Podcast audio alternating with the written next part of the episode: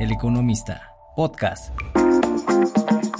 Bienvenidos y bienvenidas a este episodio del podcast de Econohabitat, la sección de información inmobiliaria del periódico El Economista. Mi nombre es Fernando Gutiérrez, editor de dicha sección y quien en esta ocasión les estará comentando sobre los precios de la vivienda en el mundo y cómo el aumento de tasas impacta en la asequibilidad de hogares. Entramos a un 2024 donde se prevé que el tema de tasas de interés, no solo en México, sino a nivel mundial, se modere. Sin embargo, el alza que se ha tenido en los últimos meses como acción de los bancos centrales para contener la inflación ha pasado factura al sector inmobiliario. ¿Por qué lo decimos?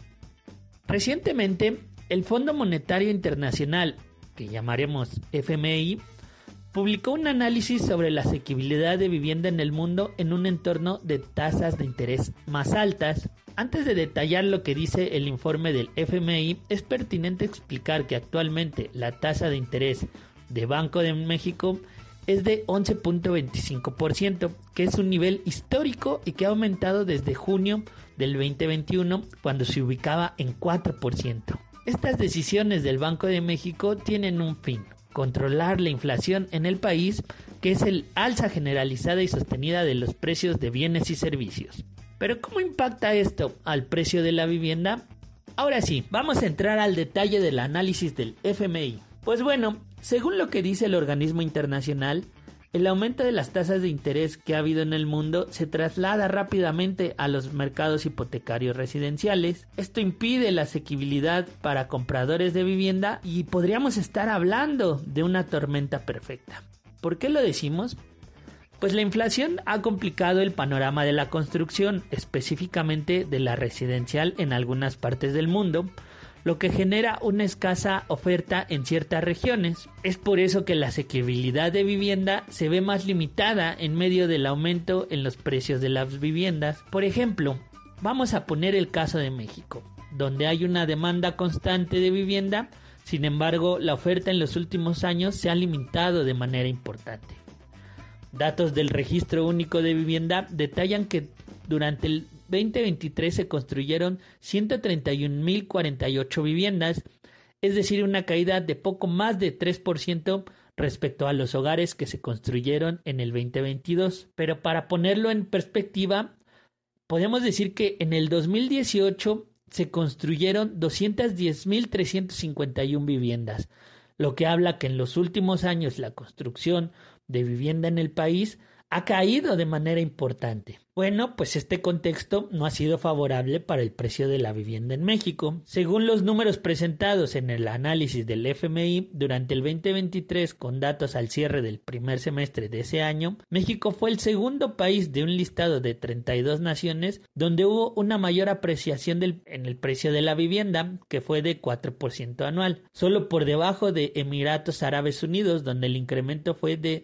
10.39%, según la metodología del organismo internacional. Recordemos que los datos de Sociedad Hipotecaria Federal, que es el Banco de Desarrollo encargado de eh, generar una metodología respecto al valor de la vivienda aquí en México, al cierre del tercer trimestre del 2023, el crecimiento en el precio de la vivienda fue de 11.2% para ubicarse en un valor promedio de 1.607.000 pesos a nivel nacional. Sin embargo, esto, estamos hablando de un precio promedio eh, en todo el territorio. En algunas zonas del país el precio de la vivienda se elevó hasta casi 18%, especialmente aquella, en aquellas entidades donde la demanda turística eh, es, es, importante y donde también eh, el tema del empleo es más dinámico. Pero regresemos al tema del FMI. Para el organismo, el tema del alza en las tasas de interés también eleva los costos del alquiler, pues muchas personas prefieren rentar en lugar de comprar, lo cual hace que la demanda aumente junto con los precios, por lo que el FMI indicó que la combinación de tasas más altas y una oferta de viviendas aún escasa crea un círculo que complica la lucha de los bancos centrales contra la inflación. Es decir, que el tema del el encarecimiento en el precio de la vivienda pues también eh, impacta en la inflación y esto pues sí eh, eh, hace que la lucha de los bancos centrales, pues sí, sea más complicada y más dura para contener el alza elevada en los precios. La buena noticia que nos da el diagnóstico del FMI es que la moderación que ha habido en el, en el mundo de las alzas en las tasas de interés ha servido para que los precios de la vivienda comiencen a enfriarse en algunos países, especialmente en economías avanzadas. En México, se espera que durante el 2024 la política monetaria del Banco de México se relaje y así veamos una disminución en la tasa de referencia, lo cual ayudaría principalmente a la colocación de más créditos hipotecarios y quitaría presión sobre los precios en algunos insumos de la construcción, que a su vez animaría a los constructores a edificar más casas y así los valores de los precios de la vivienda puedan ser más accesibles, especialmente para las personas de menores ingresos, que es donde se concentra la mayor parte de la demanda habitacional en México. Amigos, es importante estar atentos al comportamiento del precio de la vivienda durante este año, especialmente si se tiene planeado adquirir un hogar eh, en los próximos meses. Por supuesto, en Econohabitat les estaremos informando puntualmente sobre este y muchos temas más del sector inmobiliario. Nos gustaría conocer su opinión al respecto, por lo que los invitamos a escribir a econohabitat.eleconomista.mx. Ha sido un gusto estar con ustedes en este episodio del podcast de Econohabitat y los invitamos a que escuchen los otros podcasts del economista en las distintas plataformas como Amazon y Spotify. Yo soy Fernando Gutiérrez, hasta la próxima.